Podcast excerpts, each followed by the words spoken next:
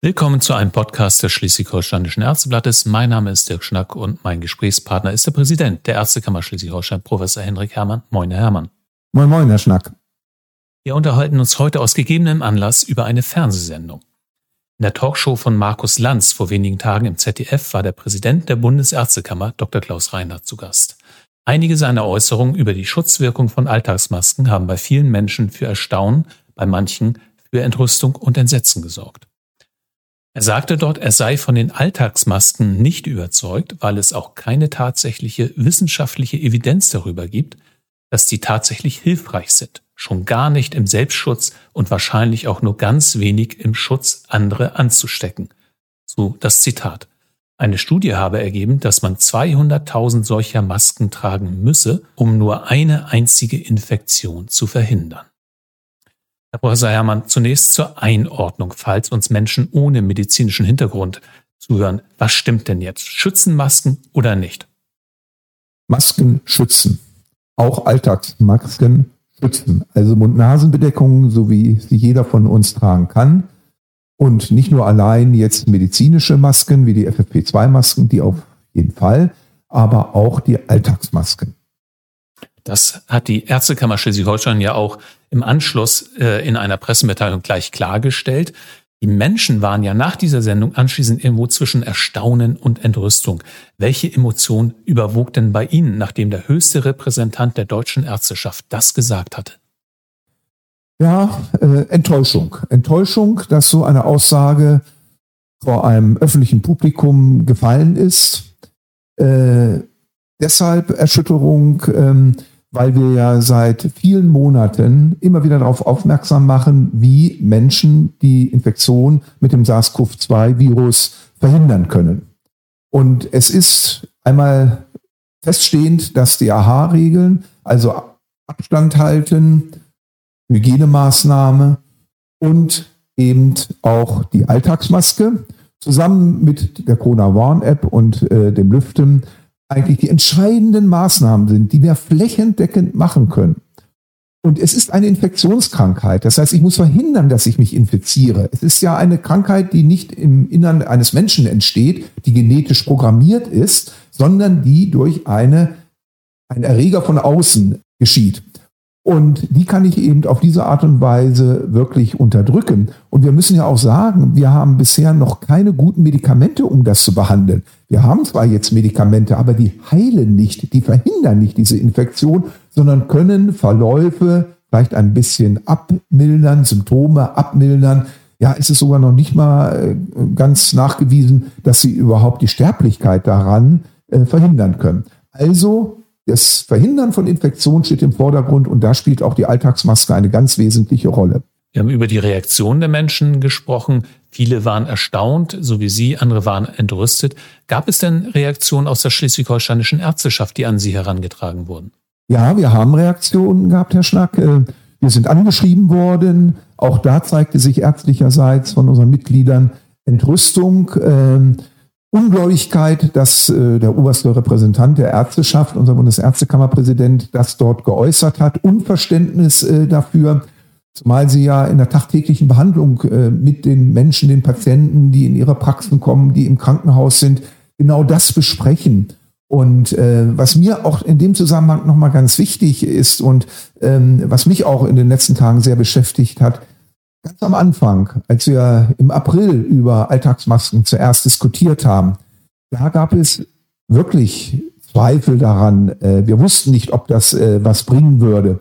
Das, was wir immer von der wissenschaftlichen Medizin heraus als Evidenz bezeichnen. Man kann zwar empirisch sagen, es muss schon irgendwie etwas äh, bedeuten, so eine Maske, weil ich Tröpfchen nicht so gut weitergeben kann. Ähm, aber der Beweis, dass da wirklich damit Infektionen verhindert werden, der war noch nicht hinsichtlich des SARS-CoV-2-Virus nachweisbar gewesen. Es gibt zwar Untersuchungen, äh, die 10, 15 Jahre her sind äh, mit dem Grippevirus, zum Beispiel auch an, in amerikanischen Studentenwohnheimen, wo nachgewiesen worden ist, dass die Alltagsmaske auch diese Übertragung zu verhindern hilft. Aber wir wussten es noch nicht für SARS-CoV-2. Mittlerweile ist aber Evidenz da, es gibt erste Meta-Analysen, gute Studien in vielen, vielen Ländern. Also nicht nur, dass man jetzt ein Land äh, äh, herausnimmt, wie zum Beispiel China, wo schon oder Japan, wo schon lange Alltagsmasken zum Alltagsgeschäft äh, gehören, sondern weltweit zeigt sich klar, dass diese Masken vor Infektionen schützen. Das ist mit Zahlen jetzt zu belegen. Und äh, umso ja wirklich äh, erstaunlicher ist, dass auf einmal hier äh, behauptet wird, nein, es gibt keine Evidenz. War also ein mühsamer Prozess für die Ärzte auch, äh, bis feststand, dass Masken tatsächlich schützen können. Was bedeutet das jetzt für die Ärzte im, im Land in der Versorgung? Wird, wird es denen damit erschwert, die Menschen äh, vom Tragen einer Maske zu überzeugen? Wir wissen ja aus den letzten Wochen und Monaten, dass die Zahl derer, der die die Maßnahmen gegen die Covid-19-Erkrankung und gegen eine Infektion mit SARS-CoV-2 in Frage stellen. Äh, und die Argumente, die dann immer wieder kommen, es gibt gar keine Covid-19-Erkrankung, das ist nur wie eine Grippe, äh, so viele Menschen sind daran gar nicht äh, verstorben. Und eines der Hauptargumente ist ja, hier werden wir gezwungen, eine Alltagsmaske in bestimmten Situationen zu tragen. Äh, die überhaupt nichts bringt und ganz im Gegenteil vielleicht sogar nur Schaden äh, mit sich bringt. Äh, Im sozialen Netz hat sich ja äh, rasant schnell äh, die Vermutung verbreitet, dass einige Todesfälle sogar wegen der Maske aufgetreten sind, die sich alle wirklich vollkommen entkräften ließen, aber es schwingt immer äh, diese falsche Tatsache mit im Raum. Und ähm, Gerade jetzt, wo die Infektionen wieder steigen, äh, wo wir sogar die Maßnahmen ja natürlich noch ausweiten müssen und nicht nur im öffentlichen Nahverkehr oder äh, in engen Geschäften eine Alltagsmaske tragen sollen, sondern richtigerweise auch in den Gehstraßen, also den Fußgängerzonen, auf den Plätzen, äh, auf den Marktplätzen ähm, oder wenn jetzt auch äh, Weihnachtsmärkte doch aufmachen oder in Heide jetzt äh, der Herbstmarkt äh, die Kirmes, die nun doch in verringertem Maße aber stattfindet, äh, ist natürlich die, das Maskentragen ein ganz wichtiger Gesichtspunkt, um Infektionen zu verhindern. Und das zieht einem natürlich ein Stück weit den Boden äh, von den Füßen und erschwert natürlich die Aufklärung, weil die, die sowieso vielleicht skeptisch waren, jetzt so ein Stück weit Nahrung bekommen haben. Sie kennen den Präsidenten der Bundesärztekammer ja persönlich aus vielen Sitzungen. Äh, was meinen Sie, hat ihn zu dieser Äußerung bewogen? Ich habe äh, persönlich jetzt mit ihm noch nicht gesprochen. Er hat ja dann auch zwei Tage später das bedauert, diese Aussage, und auch darauf hingewiesen, dass es doch Evidenzen gibt. Leider ist es aber erstmal in der Welt und ich kann das schwer nachvollziehen, ob das jetzt äh, spät abends in der Hitze äh, der Diskussion gewesen ist. Ähm, ich kann mir fast nicht vorstellen, dass das jetzt wirklich seine Meinung ist. Äh, er hat ja auch anfänglich so mal die Frage gestellt, äh, was macht das äh, mit den Menschen, eine Maske tragen zu müssen? Was macht das vielleicht für Jugendliche, wenn sie ihr Gegenüber nicht mehr richtig ins Gesicht gucken können? Ja, wir leben in einem Kulturkreis, wo wir mit offenem Gesicht uns gegenüber stehen. Das sind also berechtigte Fragen, die da das gestellt werden. Das sind absolut berechtigte Fragen, aber daraus jetzt den Schluss zu ziehen, es gibt ja gar keine Evidenzen dafür, Masken zu tragen der ist dann leider wirklich falsch gewesen. So richtig vielleicht das erste Anliegen durchaus ist. Mhm. In der anschließenden medialen Diskussion wurde besonders hervorgehoben, dass der Moderator ja mehrfach versucht hatte, dem äh, Präsidenten eine Brücke zu bauen, über die er aber ja nicht gegangen ist. Er hielt das ganze Gespräch über an seinen erstaunlichen Aussagen fest. Wie glaubhaft ist denn jetzt seine anschließende schriftliche Erklärung, als er dann endlich, nachdem der mediale Sturm ja längst in Gange war, zurückgerudert hat? Ja. Also ich würde mich wünschen, äh, dass unser Bundesärztekammerpräsident äh, die entsprechende Literatur aufsucht. In PubMed ist es für äh, jeden zugänglich. Wir haben Gott sei Dank ja gute Portale, wo man nachgucken kann, was mittlerweile veröffentlicht ist. Ich habe mir das auch mehrfach angesehen und in der Tat kommt jetzt mehr eben Evidenzen rein. Und ähm, ja, ich hoffe sehr, äh, dass er jetzt äh, wirklich davon überzeugt ist und äh, vielleicht auch äh, bei den nächsten Interviews mit sehr viel Bedacht äh, seine Antwort gibt. Und wenn ich es eben nicht genau weiß, was ja sein kann bei der Fülle der Informationen, äh, die man eben auch in äh, so einer Position hat, dann äh, muss ich auch mal sagen, ich weiß es jetzt nicht. Ich muss mich erst schlau machen. Ich muss mich da beraten lassen. Ich kann dazu jetzt keine Aussage äh, machen. Aber ich habe das auch so wahrgenommen, dass durchaus äh, auch die anderen äh, Diskussionsteilnehmer und der Moderator versucht haben, ihn sozusagen nochmal zurückzuführen. Ähm, ja, manchmal ist man vielleicht so verrannt in einer Situation. Ich kann es mir nicht richtig erklären, ehrlich gesagt. Mhm.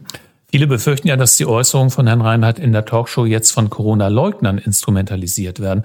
Wie hoch schätzen Sie diese Gefahr ein?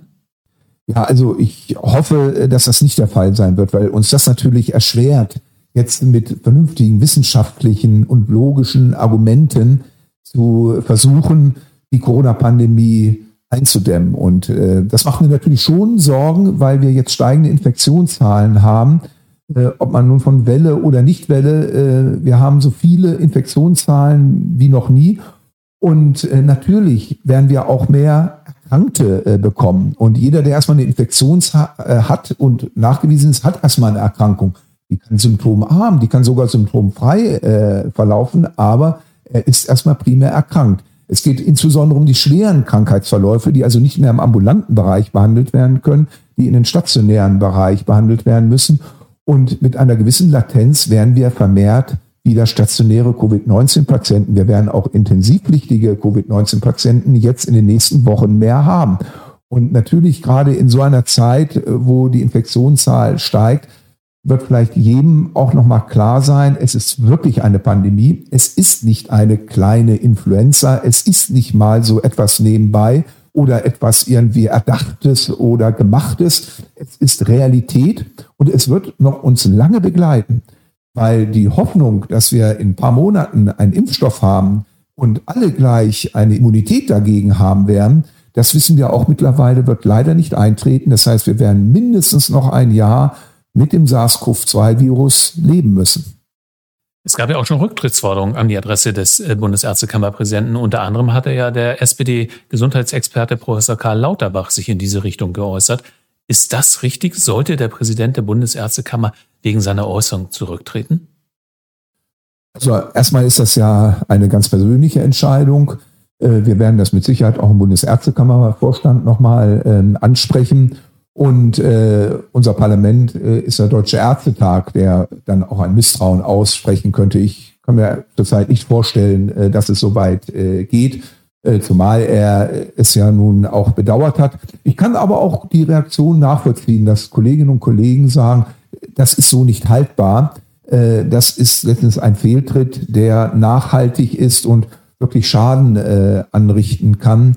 Äh, bisher sind uns gegenüber äh, diejenigen aus der Ärzteschaft, die ja, Corona skeptisch sehen, die die Maßnahmen für äh, nicht angemessen äh, sehen oder auch die gegen ein äh, Maskentragen waren, äh, sind an uns nicht herangetreten.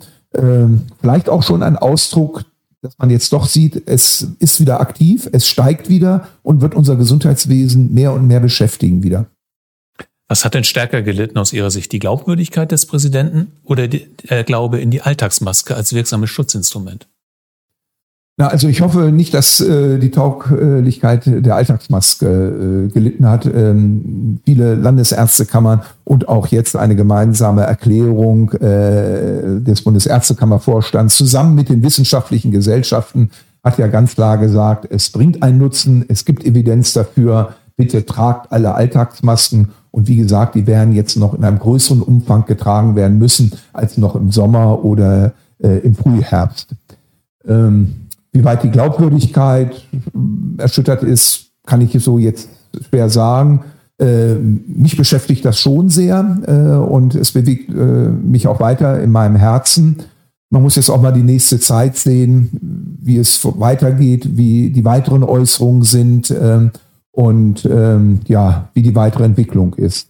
Aber nochmal, es macht mich persönlich sehr nachdenklich, wenn ein Bundesärztekammerpräsident so seine vielleicht eigene Meinung, äh, die er haben kann, aber in seiner Position als Präsident der Bundesärztekammer zum Ausdruck bringt. Ähm, da muss man schon sehr aufpassen, wenn äh, jemand in so einem Amt ist, äh, ob nun auf der Bundesebene oder auch auf der Landesebene, muss man sich wirklich gut überlegen, was man mit vielleicht solchen unbedachten Äußerungen dann anrichten kann.